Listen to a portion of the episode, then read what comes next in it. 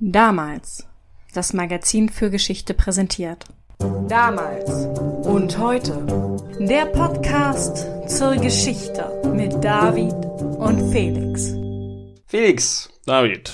heute geht es in die 60er Jahre, wo wir uns ja ziemlich oft tummeln. Naja, da war ja auch viel los. Wir begeben uns nach Nigeria. Genauer gesagt geht es heute um den Krieg zwischen der nigerianischen Zentralregierung und dem abtrünnigen Bundesstaat im Südosten des Landes, der sich 1967 lossagt und sich Biafra nennt. In meinem Artikel für damals habe ich den Hergang der Ereignisse beschrieben und auch erwähnt, dass es in diesem Bürgerkrieg eine ganze Reihe verschiedener Aspekte gibt, die einen näheren Blick wert sind. Und um zwei davon soll es heute gehen, nämlich erstens ums Öl und zweitens um NGOs. Aber anfangen will ich am Anfang, und zwar mit der Zusammenlegung der britischen Kolonien Nordnigeria und Südnigeria. Ach ja, die berühmt-berüchtigten Grenzziehungen der Kolonialmächte. Ja, die sind auf lange oder schon auf mittlere Sicht oft einigermaßen fatal gewesen, aber willkürlich sind sie nicht unbedingt. Bei Nord- und Südnigeria verhält es sich so, dass die Kolonialregierung in Nordnigeria eine ziemlich arme Region verwaltet und auf Subventionen angewiesen ist, während ihre Kollegen im Süden Überschüsse zur Verfügung haben. Um die britischen Steuerzahler zu entlasten, soll heißen, um keine Subventionen mehr nach Nigeria schicken zu müssen, werden also Norden und Süden zusammengelegt, damit die Überschüsse aus dem Süden den Bedarf des Nordens decken können. Genauer gesagt erfolgt dieser Zusammenschluss im Jahr 1914. Eine bilanztechnische Zusammenlegung und noch eine ganze Weile vor der Unabhängigkeit. Ja, unabhängig wird Nigeria sogar erst 1960. Bis dahin gibt es also ab 1914 diese neu zusammengesetzte Kolonie Nigeria. Und die hat von Anfang an mit den großen Differenzen zu kämpfen, die es vor allem zwischen Nord und Süd gibt. Weil die Regionen so wenig miteinander zu tun haben, gibt es starke regionale Regierungen, aber schwache Zentralregierungen. Das hat unter anderem zur Folge, dass sich der hauptsächlich islamische Norden mit Hilfe der kolonialen Regierung kulturell so weit es geht vom Süden abschottet. Der Norden ist die bevölkerungsreichste Region und die Dominanz der nördlichen Regionalpolitik wird 1946 noch größer, als die Briten den Süden aufspalten in eine Westregion und eine Ostregion. Die Ostregion wird sich später Biafra nennen. Jetzt ging es ja, wie gesagt, bei der Zusammenlegung von Norden und Süden darum, den Norden durch die Überschüsse des Südens zu finanzieren. Interessant wird es jetzt aber im Jahr 1958, als in der neuen Ostregion Öl gefunden wird. Gut, da wird der Topf, den es zu verteilen gibt, denn gleich deutlich größer. Ja. Ähm, das mit den Himmelsrichtungen und den Namen der Bundesstaaten ist übrigens leider etwas verwirrend. Die Ostregion ist die eine Hälfte des 1946 gespaltenen Südens. Okay. Und da findet man jetzt das Öl. Ja. Und obwohl die Ölquellen nicht ab Tag 1 Reichtümer abwerfen, ist allen klar, dass sich schon sehr bald alles ums Öl drehen wird. Es wird ein Modell entwickelt, nachdem die Förderregion 50% der Einnahmen bekommt, 20% an die Zentralregierung gehen und die restlichen 30% zwischen den anderen Regionen geteilt werden. Das stärkt natürlich erstmal die Förderregionen, stärkt aber auch den Anreiz, die Zentralregierung zu kontrollieren. Da werden schließlich die Regeln gemacht. Und da ist jetzt wieder der Norden im Vorteil, weil der Norden eben der bevölkerungsreichste Bundesstaat ist. Entsprechend kann man denn damit rechnen, dass der Norden eher die Zentralregierung kontrollieren kann. Das ist natürlich kein Automatismus, aber darauf läuft es hinaus. 1959 gelingt es dem Norden noch nicht, die absolute Mehrheit im Parlament zu stellen. Stattdessen kommt es zu einer Koalition, bestehend aus der NPC aus dem Norden und der NCNC, die im Osten dominant ist. Gemeinsam machen sie sich daran, die Opposition zu schwächen, die kommt logischerweise aus der Westregion. Sie heizen eine Regierungskrise im Westen an, die erst zum Ausnahmezustand und dann zu einer Aufspaltung der Westregion führt. Die Aufspaltung des ehemaligen Südnigeria setzt sich also fort.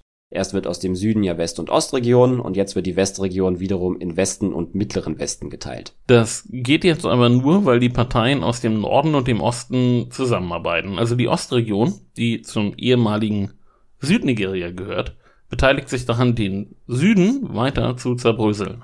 Ja. Angesichts der Entwicklung ein paar Jahre später ist das schon bemerkenswert. Für die Ostregion geht dieser Kampf ja letztlich sehr schlecht aus.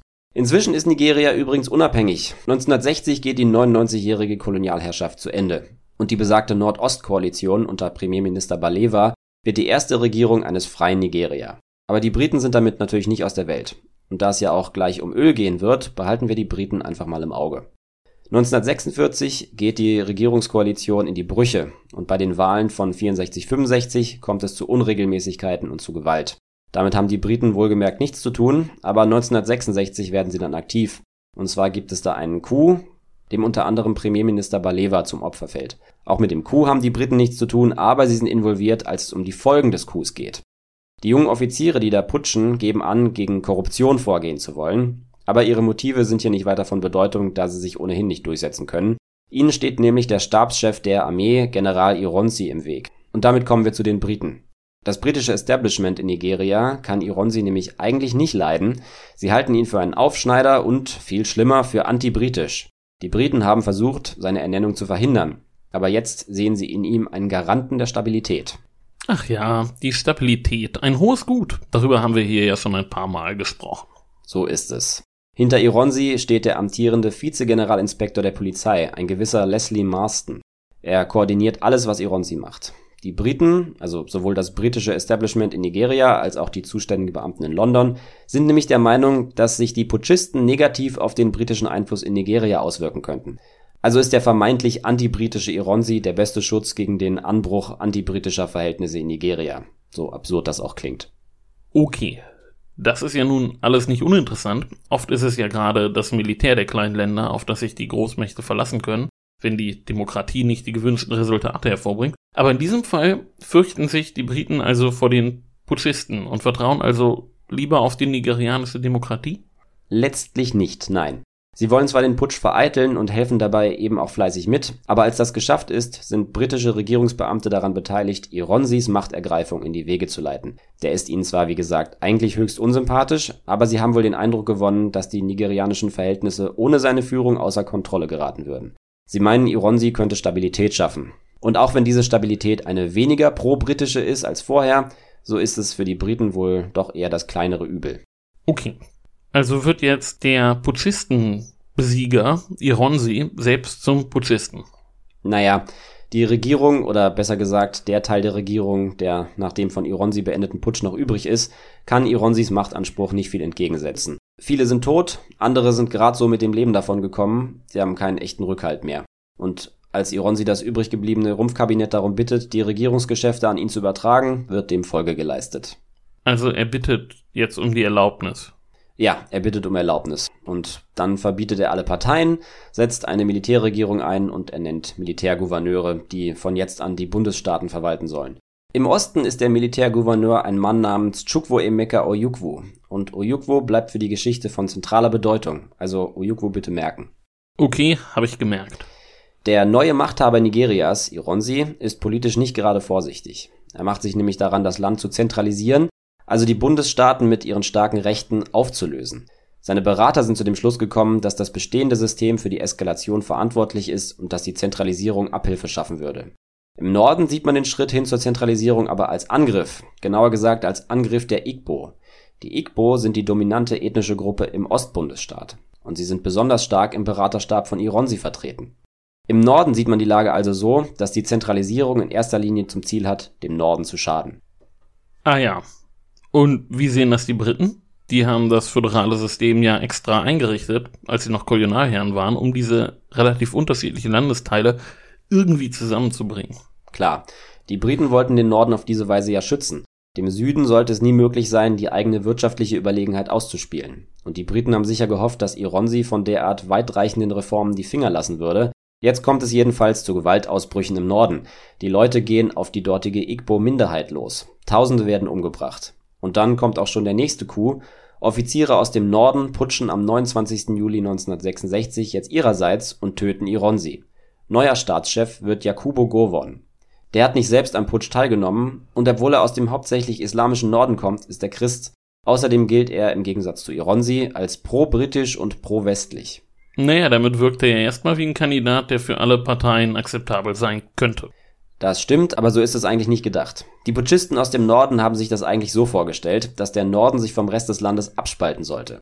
Aber einen Tag vor Gowons erster Ansprache ans Volk kommen der amerikanische Botschafter und der britische Hochkommissar bei Gowon vorbei und betonen, welche desaströsen wirtschaftlichen Auswirkungen die Abspaltung auf den Norden haben würde. Das war ja der ganze Grund, warum die Briten Norden und Süden überhaupt zusammengelegt haben, weil der Süden reicher ist und den Norden mitfinanzieren sollte. Richtig. Gowon leitet dann auch keine Abspaltung ein, insofern hält er sich an die Briten, aber es ist gut möglich, dass er auch ohne Besuch des Hochkommissars auf die Idee gekommen wäre, das Land lieber ganz zu lassen. Wo er sich nicht an die Bitte der Briten hält, ist die Frage der Massaker an den Igbo im Norden. Die gehen nämlich auch nach dem Coup ununterbrochen weiter. Die Briten wollen, dass Gowon einschreitet, aber der wartet lieber ab. Sein wichtigster politischer Akt ist unterdessen die Rücknahme der Zentralisierung, die Ironsi eingeleitet hatte. Und jetzt kommen wir zurück zum Militärgouverneur des Ostbundesstaates, von dem ich gesagt habe, er würde gleich wichtig werden, Oyukwu. Der ist ohnehin sauer über die Ernennung Govons, weil er der Meinung ist, dass sein militärischer Rang den Ansprüchen der Staatsführung nicht genügt. Aber er ist umso wütender, dass Govon den Erlass Ironsis zurücknimmt, während im Norden weiterhin Igbo getötet werden. Der Ostbundesstaat, dem er vorsteht, ist nämlich die ursprüngliche Heimatregion der Igbo und dort stellen sie auch weiterhin die Mehrheit. Entsprechend machen sich viele Flüchtlinge auf den Weg aus dem gefährlichen Norden in den Südosten des Landes. Ojukwu erklärt jetzt, dass er Govon nicht als Staatsoberhaupt anerkennt. Und jetzt geht es mit großen Schritten Richtung Abspaltung. Im Osten wird immer öfter und immer lauter über Separatismus geredet. Ich habe ja gerade schon erwähnt, dass es im Norden ebenfalls separatistische Ideen gibt, auch wenn sie sich letztlich unter Govon nicht durchsetzen. Aber es gibt sie dort, obwohl die Abspaltung für den Norden ja fatal wäre. In Ojukwus Bundesstaat gibt es auch separatistische Ideen, wie im Norden nicht erst seit ein paar Tagen, aber eben auch mit einer deutlich rosigeren Perspektive als im Norden. Man hat ja eine Menge Öl und steht auch sonst wirtschaftlich ganz gut da. Eine Abspaltung von Nigeria könnte sich wirtschaftlich also sogar auszahlen. Und jetzt schlägt Ojukwu genau diesen Kurs ein. Wie das die Briten jetzt eingeschätzt haben, kann ich mir gar nicht vorstellen. Innerhalb Nigerias, also im Rest Nigeria, West und Nord, hätte es ja den Norden eher weiter gestärkt, wenn ein Teil des ehemaligen Südens sich jetzt selbstständig machen würde. Auf der anderen Seite braucht es den Süden ja, um den Norden zu finanzieren. So ist Nigeria als Staat ja überhaupt erst entstanden. Die Briten haben tatsächlich eine sehr realistische Sicht auf die Entwicklung. Eine Spaltung des Landes wollen sie auf keinen Fall. Vom Bürgerkrieg, der damit einhergehen würde, ganz zu schweigen. Das Commonwealth Office weist den Hochkommissar schon im September 1966 an, alles zu tun, um die Abspaltung zu verhindern. Ganz generell fürchten die Briten, dass neue Kleinstaaten, die von Nigeria abfallen, dem Einfluss Londons und des Westens entgleiten könnten. Und speziell fürchten sie um das Öl. Beim Öl sind wir jetzt nämlich auch wirklich angekommen. Besonders wichtig für den nigerianischen Ölabbau sind nämlich die niederländische Firma Royal Dutch Shell und die britische Firma BP, also British Petroleum. Die haben ein Joint Venture Unternehmen gegründet, eine gemeinsame Tochterfirma, die Shell BP Petroleum Development Company, um in Nigeria nach Öl zu suchen. Und 1956 ist die Suche dann von Erfolg gekrönt gewesen. Anfang 1967 sind dann auch US-amerikanische, französische und italienische Firmen in Nigeria aktiv aber das Joint Venture Shell BP fördert 84 Prozent. Die Briten und Holländer haben also eindeutig die Nase vorn und die Briten sind auch der wichtigste Abnehmer nigerianischen Öls. 40 Prozent davon gehen nach Großbritannien. Also haben Shell und BP einiges zu verlieren, wenn sich die Eskalation fortsetzt. Ja, allerdings. Und die nigerianische Zentralregierung kümmert sich auch früh darum, die Briten unter Druck zu setzen, damit sie nicht auf dumme Gedanken kommen. Von Shell BP wird jetzt verlangt, dass es auf keinen Fall Zahlungen direkt an die Regierung des Ostbundesstaates leisten darf. Und jetzt Werbung. Wir möchten euch heute auf einen anderen Podcast aus dem Konradin Verlag hinweisen. Im Bild der Wissenschaft Podcast spricht der Wissenschaftsjournalist Tim Schröder mit Wissenschaftlerinnen und Wissenschaftlern über spannende Fragen aus verschiedensten Forschungsbereichen. Wie kann die Wissenschaft helfen, die Herausforderungen unserer Zeit zu meistern? Was werden die nächsten großen Innovationen? Und was gibt es auf der Erde und im Universum noch zu entdecken? In der ersten Folge geht es um Hacking und die Frage, wie man sich vor Hackerangriffen schützen kann. Die könnt ihr jetzt auf allen Podcast-Plattformen hören. Einfach nach Bild der Wissenschaft Podcast suchen oder ihr findet ihn auch auf der Website wissenschaft.de. Und weiter geht's. Im Fall einer Abspaltung des Ostens würde die Zentralregierung also darauf bestehen, weiterhin das Geld für Öl zu bekommen, das im Osten gefördert wird. In der Praxis heißt das für Shell BP, dass es dann im Osten kein Öl mehr fördern könnte, weil der Osten natürlich nicht zulassen würde, dass das eigene Öl ohne Gegenleistung das Land verlässt und die Zahlungen dann auch noch bei der verfeindeten Zentralregierung landen. Shell BP befragt Anwälte zu dem Thema und die raten dazu, das Geld an denjenigen zu zahlen, der de facto die Kontrolle über die Ölquellen hat. Das ist ja nur logisch. Es ist aber eigentlich auch kein richtiges Druckmittel. Jemand kann ja nicht den Anteil von Einnahmen an etwas verlangen, was er gar nicht kontrolliert er liefert eher gar keine Gegenleistung mehr. Das wäre ja Blödsinn, an die zu zahlen. Ein Geschäft basiert ja immer auf Leistungen beider Parteien. Das stimmt.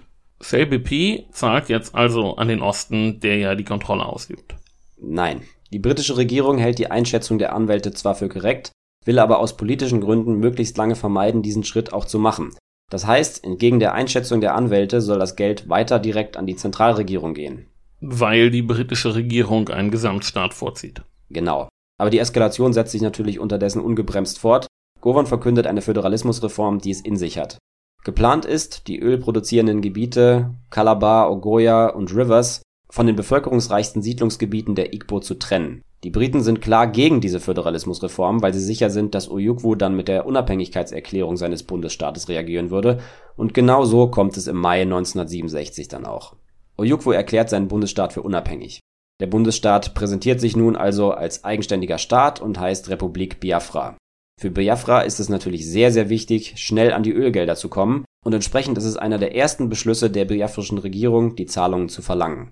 Shell BP will dem auch eigentlich nachkommen, aber die britische Regierung, mit der Shell BP sich stets abspricht, ist dagegen. Ist ja auch bemerkenswert, dass die Ölmultis sich da in den Kram reden lassen.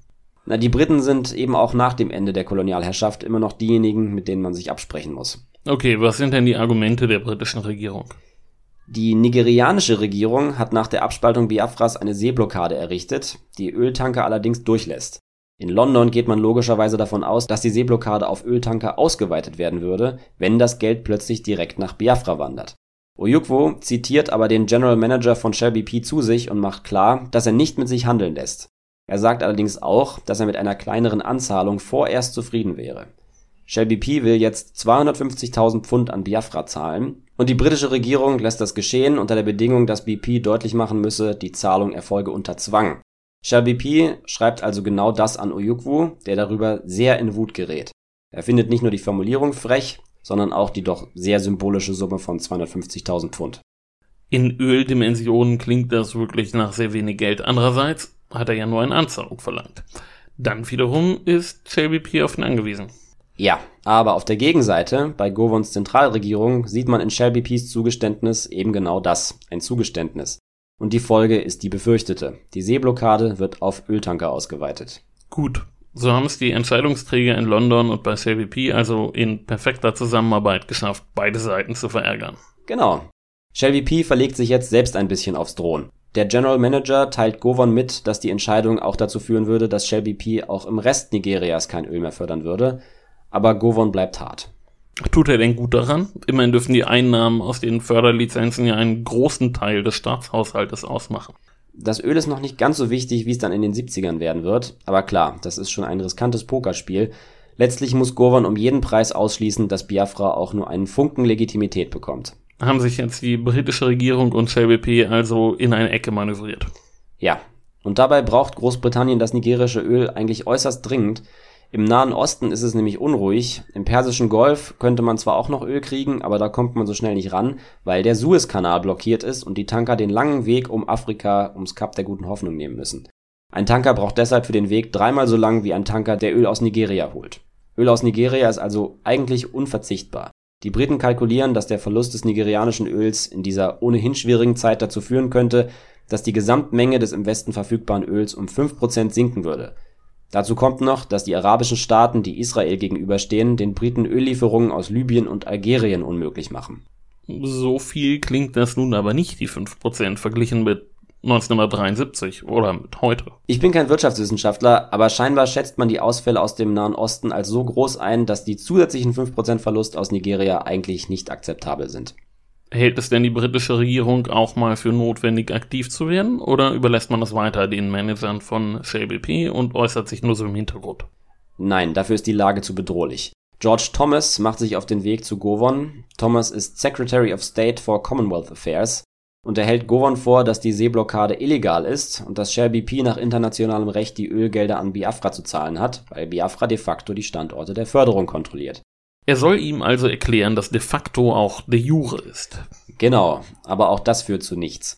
Govon weicht keinen Millimeter von seiner Position ab. Und die britische Regierung sieht sich letztlich gezwungen, gegen Biafra Partei zu ergreifen. Also öffentlich die Zentralregierung zu unterstützen und von Zahlungen an Biafra ein für allemal Abstand zu nehmen. Der Hochkommissar rät Shell BP so schnell und so zahlungsfreudig wie möglich mit beiden Beinen ins Lager der Zentralregierung zu wechseln. Die Logik dahinter ist die, dass Nigeria bei einem Sieg über Biafra mächtig genug wäre, Shell BP für seine Handlungen zu bestrafen und sogar die Verstaatlichung durchzusetzen. Sollte aber Biafra als Sieger aus dem Konflikt hervorgehen, wäre es trotzdem schwach und müsse Shell BP mit offenen Armen empfangen. Also setzt die britische Regierung auf Bevölkerungsreichtum statt auf Ölreichtum. Nun muss die Abspaltung aber auch um jeden Preis verhindert werden, sonst geht das Spiel ja nicht auf. Naja, London und Shell BP haben erfolglos versucht, in dieser Sache neutral zu bleiben und mit beiden Seiten zusammenzuarbeiten. Nigeria und Biafra haben das nicht zugelassen. Jetzt ist man also gezwungen, Partei zu ergreifen und tut das auf eine Weise, die für den Fall, dass man auf das falsche Pferd gesetzt hat, nicht so übel ausfällt. Soll heißen, man entscheidet sich gegen Biafra, weil auch ein siegreiches Biafra nicht stark genug wäre, sich zu rächen. Okay. Ich finde das ja alles weiterhin komisch. Zuerst wollte sich noch gerade der arme Norden abspalten, jetzt hat sich die Situation komplett gedreht. Ja, die separatistischen Ideen gibt's im ganzen Land. Das liegt eben daran, dass die verschiedenen Volksgruppen ein konfliktreiches Verhältnis miteinander haben. Die Abspaltung des Nordens wäre wirtschaftlicher Selbstmord gewesen, für Biafra ist das halt was anderes. Biafra steht wirtschaftlich deutlich besser da und kann auf eine ölreiche Zukunft hoffen. Aber die britische Regierung und Shelby P. haben nun wie gesagt entschieden, sich gegen Biafra zu stellen. Vor dem Hintergrund dieser Überlegungen sieht Shelby P. also von Zahlungen an Biafra ab. Und die biafrische Regierung übernimmt die Kontrolle über die Besitzungen der Firma. Zu dieser Zeit kommt es dann auch zum Höhepunkt der Eskalation, die ja längst nicht mehr zu vermeiden gewesen ist, dem Bürgerkrieg. Ab Juli 1967 wird geschossen. Und JBP betet, dass der Zentralstaat sich durchsetzt. So einfach ist es nicht. Der Kampf ums Öl wird jetzt nämlich ein europäischer. Und zwar kommt nun Frankreich ins Spiel. Auch Frankreich hat Interessen in Nigeria und dazu gehört auch das Interesse am biafrischen Öl. Der Konzern Safrap kontrolliert 7% der nigerianischen Ölproduktion. Personell gibt es enge Verbindungen zwischen dem Konzern und der französischen Regierung und von Anfang an stellen sich die französischen Ölproduzenten auf die Seite Biafras. Das hat auch etwas damit zu tun, dass die französische Regierung eine gänzlich andere Position hat als die britische, was Biafra angeht. Die Briten wollen verhindern, ihren Einfluss zu verlieren. Die Franzosen suchen nach Möglichkeit, ihren Einfluss auszuweiten, womit wir wieder bei der postkolonialen Ordnung der Region angekommen sind. Die Franzosen haben ihre Kolonie Französisch-Westafrika nämlich aufgespalten, weil sie der Meinung gewesen sind, dass ein föderaler Staat dem Druck der Nationalbewegungen nicht standhalten würde. Sie haben also eine ganze Reihe kleiner Staaten produziert. Und das große Nigeria gleich nebenan, das insgesamt eben auch wirtschaftlich sehr gut dasteht, ist eine echte Bedrohung für den französischen Einfluss in der Region. Deshalb sieht de Gaulle die Krise um Biafra als Chance, den Spieß umzudrehen, Nigeria zu schwächen und den britischen Einflussbereich zu verkleinern. Und wie will er das angehen? Ich meine, ist es ja schon eine wichtige, mehr als symbolische Unterstützung, wenn die französischen Ölproduzenten ihre Fonds jetzt an Biafra zahlen. Frankreich mischt sehr früh auch als Waffenlieferant mit und es schickt Söldner, die für Biafra kämpfen sollen. Das bleibt aber ein offenes Geheimnis. Niemand weiß genau, um welche Größenordnung es da geht. Und auf der anderen Seite sind die Briten aktiv, auch die schicken nämlich Waffen und Unterstützung, ebenfalls ohne genaue öffentliche Angaben. Das hat zu der Interpretation geführt, dass der Bürgerkrieg letztlich ein Krieg der Ölkonzerne gewesen ist, bei dem britische und französische Ölgiganten um Ölfelder gekämpft haben. Kann sich Frankreich denn jetzt den erhofften Vorteil oder die erhoffte Verbesserung seiner Position verschaffen? Nein. Die Phase, in der sich Frankreich noch realistische Chancen ausrechnen kann, die anvisierten Ziele zu erreichen, geht ab Dezember 1968 zu Ende.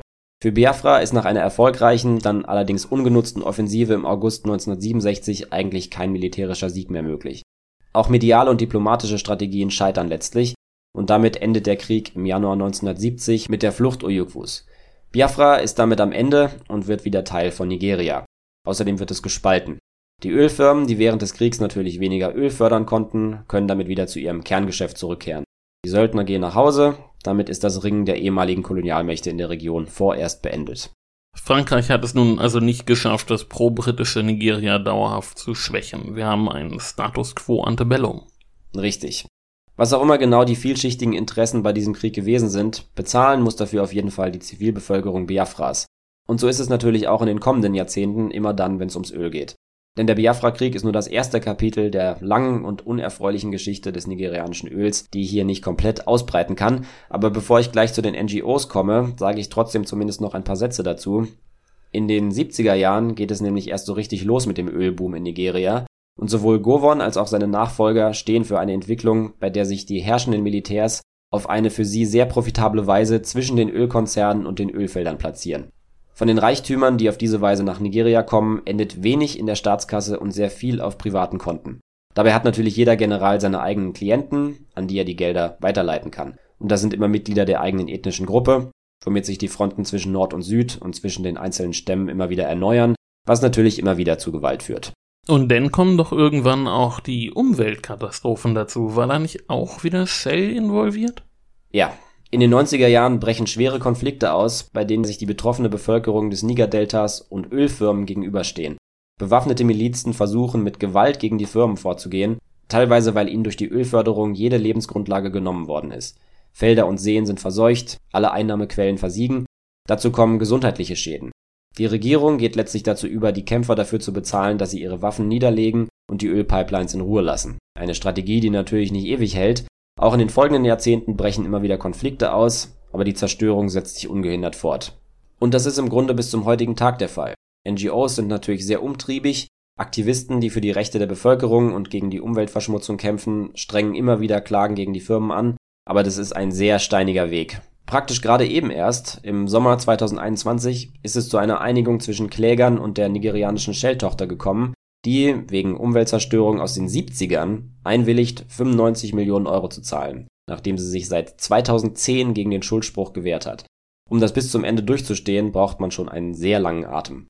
95 Millionen sind da natürlich ein Witz, aber Stichwort NGOs, über die wolltest du jetzt auch noch was erzählen. Bisher war von denen gar nicht die Rede hier. Das stimmt. Aber ich will nicht über die nigerianischen NGOs reden, die heute versuchen, die Bevölkerung des Niger-Deltas zu mobilisieren, sondern über die amerikanischen und europäischen NGOs, die zu Zeiten des Biafra-Krieges aktiv geworden sind. Die Arbeit der Hilfsorganisationen ist nämlich das, was die meisten Europäer im Kopf haben, wenn sie alt genug sind, sich an den Biafra-Krieg zu erinnern. Biafra ist damals für Hilfsorganisationen ein entscheidender Moment. Wir springen also wieder zurück in den Biafra-Krieg. Das ist ja auch alles nur kurz vor dem Bangladesch-Krieg, einem weiteren Schlüsselmoment von NGOs. Wir haben dann Folge 40 drüber gesprochen. Richtig, das ist genau die Zeit. Genau gesagt sind wir jetzt im Mai 1968, also mitten im Krieg. Da kommt ein kleines britisches Fernsehteam nach Biafra, in erster Linie um Kampfhandlungen zu filmen. Anfang Juni haben sie alles im Kasten und wollen wieder zurückfliegen, aber das Flugzeug hat Verspätung und so kommt es dazu, dass der katholische Missionar Father Doheny an den Journalisten Alan Hart und dessen Kameramann herantritt und fragt, There's a real story here. Do you want to know it? Do you want to see it? Dazu sagt ein Journalist natürlich nicht nein. Und so führt der Missionar die beiden zu einer Missionsstation, die zu einer provisorischen Krankenstation umgebaut worden ist. In den Betten liegen bis auf die Knochen abgemagerte Kinder, die an Unterernährung sterben. Hart ist klar, sein Kriegsbericht hat keine Priorität mehr. Die verhungernden Kinder sind jetzt die größte Story. Auch der Journalist Michael Liebman und sein Fotograf Ronald Burton, die für die britische Zeitung The Sun arbeiten, hören kurz darauf von den sterbenden Kindern, wahrscheinlich von Hart selber. Und so kommt es, dass die Sun am 12. Juni seine Bilder auf der Titelseite druckt. Und am Abend desselben Tages werden Harts Aufnahmen im Fernsehen ausgestrahlt. Auf der ganzen Welt greifen die Medien das Thema auf und plötzlich spricht die ganze westliche Welt von den Biafra-Kindern. Man muss nämlich dazu sagen, während der TV- und Internetnutzer der Gegenwart teilweise schon sehr abgestumpft ist, was Bilder des Elends betrifft, ist der Mensch der späten 60er da noch in einer ganz anderen mentalen Verfassung. Solche Bilder aus den Krisengebieten Afrikas sind damals noch nicht normal, sondern etwas ganz Neues. Also ist dieser Moment jetzt die Initialzündung für die anlaufende NGO-Hilfsaktion. Die Öffentlichkeit hat plötzlich Biafra auf dem Schirm und will nun wissen, wohin sie ihr Geld schicken kann, um den Kindern zu helfen. Genau. Bis dahin hat das Thema Biafra einen ziemlich schweren Stand in der westlichen Berichterstattung. Es gibt den Sechstagekrieg, dann die Tet-Offensive im Vietnamkrieg, den Prager Frühling und den Pariser Mai. Überall wird geschossen, teilweise vor der eigenen Haustür und Biafra ist weit weg. Aber die Bilder von den verhungernden Kindern ändern das.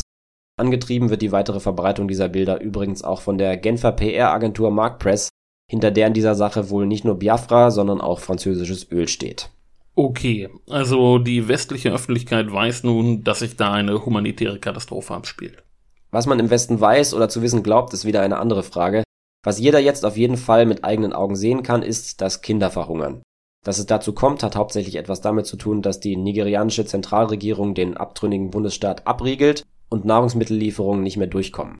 Ende 1967 beginnt das Internationale Rote Kreuz mit seinem Einsatz und zu diesem Zeitpunkt gibt es bereits Berichte über üble Zustände. Missionare und Entwicklungshelfer sprechen von hohen Sterblichkeitsraten, hoher Kindersterblichkeit, der Verbreitung von Tuberkulose und von Kindern, die Ratten und Insekten essen. Besonders die Missionare finden mit ihren Hilferufen Gehör, und zwar in Rom. Da wohnt bekanntlich der Papst. Genau. Paul VI. ist das damals. Der schickt im Januar 1968 einen Gesandten nach Biafra, und als der Gesandte die Berichte der Missionare bestätigt, wird die Caritas Internationalis, also die Dachorganisation der Caritas-Verbände, mit Hilfslieferungen per Flugzeug beauftragt. Dann macht sich die Genfer PR-Agentur Markpress an die Arbeit, der Sun-Artikel erscheint, eine Zeitung nach der anderen greift das Thema auf und kurz darauf treten Oxfam und Save the Children auf den Plan. Eine Spendenwelle rollt an. Geld, Nahrungsmittel und Medizin werden nach Biafra transportiert, auch vom protestantischen Christian Aid. Die NGOs haben Mittel in einer Größenordnung zur Verfügung, die sie nicht gewohnt sind. Oxfam ist eine der ersten NGOs, die eigene Mitarbeiter direkt in die Region schickt. Oxfam ist ja auch die erste NGO, die dann kurz darauf in Bangladesch dabei ist. Genau. Die Einnahmen von Oxfam und Save the Children wachsen von 1967 bis 1969 um über 25 Prozent. Und das sind nur die britischen NGOs. In Irland, wo viele der Missionare herkommen, ist die Entwicklung ganz ähnlich. Da ist erst im März 1968 die erste irische Hilfsorganisation gegründet worden, genannt African Concern, und ab Juni wird die irische Öffentlichkeit vor allem durch den Evening Herald aus Dublin so wirkungsvoll mobilisiert, dass die Iren wohl pro Kopf mehr spenden als irgendwer sonst. Das ist denn ja auch für sich genommen schon eine dicke Schlagzeile wert. Ist das denn der Öffentlichkeit auch bewusst, welche Dynamik sich da entwickelt? Ja, schon. Die Wechselwirkung zwischen Berichterstattung der Medien und NGOs ist natürlich auch nicht auf diese Initialzündung der ersten Medienkampagne beschränkt, sondern sie setzt sich immer weiter fort. Die kanadische Can Air Relief nimmt auf ihren Flügen nach Biafra zum Beispiel Reporter mit, um ihre Arbeit zu dokumentieren und der Öffentlichkeit zu Hause vorzuführen. Und auch in anderen Ländern bleibt die NGO-Arbeit in den folgenden Jahren eng an die Wirkung der Bilder gebunden. Auch in Deutschland, wo zum Beispiel Miserior und Brot für die Welt besonders wichtig sind. Bald haben eine ganze Reihe von Hilfsorganisationen Mitarbeiter in Biafra.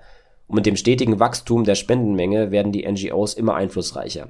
Dabei haben sie teilweise sehr verschiedene Vorstellungen von der eigenen Rolle. Es gibt religiöse und säkulare NGOs und in Großbritannien gibt es den Unterschied zwischen NGOs, die sich besonders als Vertreter des Commonwealth verstehen und NGOs, für die solche Vorstellungen weniger von Belang sind. Mit der zunehmenden Bedeutung der NGOs wächst in jedem Fall die Erwartungshaltung der spendenden Öffentlichkeit. Die ist vom Versagen nigerianischer Staatlichkeit überzeugt, ebenso vom Versagen der eigenen Regierung, die nicht eingreifen, um dem Hungertod Einhalt zu gebieten.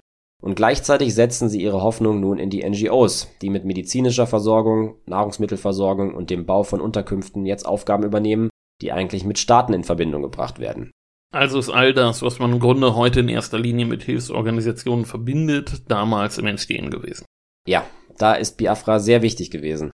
Und was man in Biafra ebenfalls gut sehen kann, ist die große Schwierigkeit, um nicht zu sagen Unmöglichkeit, die NGO-Arbeit von der Politik zu trennen und neutral zu bleiben. Das hat im konkreten Fall damit zu tun, dass NGOs auf beiden Seiten der Front das machen müssen, was die jeweiligen Regierungen ihnen auferlegen. Die biafrische Regierung verhindert zum Beispiel die Nutzung eines Landkorridors für Hilfsgüter, und erzwingt damit den Einsatz einer Luftbrücke, um auf diese Weise leichter Waffen ins Land schmuggeln zu können. Die Helfer müssen also damit leben, dass sie an der einen oder anderen Stelle instrumentalisiert werden. Dazu kommt damals wie heute die Frage, was eigentlich genau in Biafra passiert ist. Das fängt in den Medienberichten der Zeit an und setzt sich bis in die wissenschaftliche Literatur von heute fort. Angefangen bei der Frage, was den Konflikt genau ausgelöst hat, beziehungsweise welcher Faktor besonders ausschlaggebend gewesen ist, über die Frage der Massaker an den Igbo im Norden Nigerias und den Opferzahlen bis zur Frage des Völkermordes, der in den späten 60er Jahren in aller Munde ist. Darstellungen zu Hintergründen und Opferzahlen des Biafra-Kriegs variieren bis heute extrem. Was den diplomatischen Bemühungen Biafras schließlich das Ende bereitet, ist tatsächlich auch die Frage des Völkermordes. Die Überzeugung, dass es sich bei der humanitären Katastrophe um einen Völkermord handelt, ist nämlich zentraler Bestandteil der westlichen Wahrnehmung. Bis auf die knochenabgemagerte Kinder erinnern Europäer und Amerikaner an die Bilder aus den KZs, und das verstärkt nicht nur den Spendeneifer um ein Vielfaches, sondern auch den Druck auf westliche Regierungen, sich für Biafra zu positionieren. Aber dann lädt die nigerianische Zentralregierung internationale Beobachter ein, und die berichten, es gebe in Biafra keinen Völkermord. Das ändert am Elend zwar nichts, hat aber zur Folge, dass die Hoffnung der biafrischen Regierung auf internationale Einmischung begraben werden muss. Ist das denn auch das Ende der Spendenwelle? Also wenn internationale Beobachter feststellen, dass man von Völkermord in diesem Fall eben nicht sprechen kann? Das nicht, aber es erweitert das Spektrum der Biafra-Wahrnehmung enorm. Auf der einen Seite gibt es immer noch viele, die von Völkermord sprechen, auf der anderen Seite entsteht die Theorie, dass das Ganze im Grunde ein riesiger Bluff der biafrischen Regierung gewesen ist. Verstehe. Und wie setzt sich die Arbeit der NGOs nun fort? Das Kriegsende lässt dann doch auch nicht mehr lange auf sich warten, oder? Januar 1970 ist Schluss. Ojukwu flieht und der letzte Widerstand in Biafra bricht zusammen. Aber die humanitäre Katastrophe ist damit natürlich nicht plötzlich vorbei. Die NGOs wollen also weitermachen und die siegreiche nigerianische Zentralregierung macht ihnen das nicht gerade leicht. JCA, African Concern und Can Air Relief werden zusammen mit Dutzenden von Missionaren des Landes verwiesen. Govon sagt zu Journalisten dazu, Zitat, sollen sie ihr Blutgeld behalten. Wir wollen ihre Hilfe nicht. Wir machen das jetzt selbst. Zitat Ende. Und die NGOs, die noch im Land sind, müssen sich verbiegen, um ihre Arbeit weitermachen zu dürfen. Sie müssen sich zum Beispiel eher auf Wiederaufbauprojekte konzentrieren. Gleichzeitig sind die Erwartungen an ihre Arbeit, nicht nur in Nigeria, sondern überall, wo sie aktiv sind, enorm gewachsen. Diese koordinierte internationale Zusammenarbeit der NGOs und ihrer Mitarbeiter auch in dem Ausmaß und mit den Mitteln, wie man sie in Biafra gesehen hat, wird zum neuen Standard. Also ist Biafra sozusagen die Geburtsstunde der heutigen NGO-Arbeit in der dritten Welt oder in Entwicklungsländern oder im globalen Süden, wie man heute gerne sagt. Die Art und Weise, in der diese Arbeit geschieht, ist ja auch heute nicht immer unumstritten, aber die Wirkung von Bildern und ihr Einsatz, um Spenden zu sammeln, die bleibt. Klar, die Bilder bleiben seit Biafra sehr wichtig für Hilfsorganisationen und die Bilder der verhungernden Kinder sind auch das, was die meisten hier im Westen mit Biafra verbinden, wenn sie schon mal was davon gehört haben. Ja, das waren jetzt zwei Aspekte eines wirklich sehr vielschichtigen Konfliktes, bei denen wir es jetzt auch belassen. Und wir wenden uns dem nächsten Kapitel des Podcasts zu, dem neuen Damalsheft. Da geht es diesmal im Titelthema um Philipp II. von Makedonien. Über den würde ich jetzt eigentlich selbst gerne noch ein bisschen reden, aber das überlassen wir dem Chefredakteur von damals, Stefan Bergmann, mit dem wir letztes Mal schon geredet haben. Wir widmen uns einem Mann, den viele historisch Interessierte nicht auf dem Schirm haben, den man aber genau in den Blick nehmen sollte. Das ist Philipp II., seit 359 vor Christus König von Makedonien. Er war der Vater Alexanders des Großen und machte Makedonien zur dominierenden Macht in Griechenland. Damit legte er die Grundlage, auf der Alexander innerhalb kürzester Zeit ein Weltreich errichten konnte. In der Geschichtsschreibung wurde er lange vom Schatten seines Sohnes überdeckt. Dabei war Philipp, nach allem, was man über ihn weiß, keineswegs ein Mann, der zu Lebzeiten in irgendeinem Schatten gestanden hätte, in wessen auch immer. Im Gegenteil, er war der geborene Anführer und Eroberer, immer kampfbereit, eine Qualität, die er offensichtlich seinem Sohn vererbte. Ja, darum geht's im neuen Damalsheft. In unserer nächsten Folge widmen wir uns wieder einem Thema, was uns alle betrifft. Ja, weiß ich nicht. Willst du es schon sagen? Ja, wir reden über die neue Heimat, der wir zu einem ganz wesentlichen Teil verdanken, wie westdeutsche Städte heute aussehen. Und es geht nicht nur um die neue Heimat, es geht um Bremen. Und wir hören davon von einem Bremer. Felix, ja. das wird's, das wird Spaß Ge machen. Geht um meine Heimatstadt. Genau. Gut, ähm, bis dahin könnt ihr uns folgen auf Twitter, Instagram und wie heißt das andere? Facebook, genau. Und ihr könnt uns schreiben an damals-podcast.konradin.de. Ihr könnt uns Sterne geben auf diversen Podcast-Apps, darüber würden wir uns sehr freuen. Und, und ihr könnt uns da abonnieren und ihr könnt anderen Leuten von uns erzählen. Bis dahin macht's gut. Bis äh, uh. Alles okay da? Das ist der Stimmbruch. Bis dahin macht's gut. Ciao. Tschüss.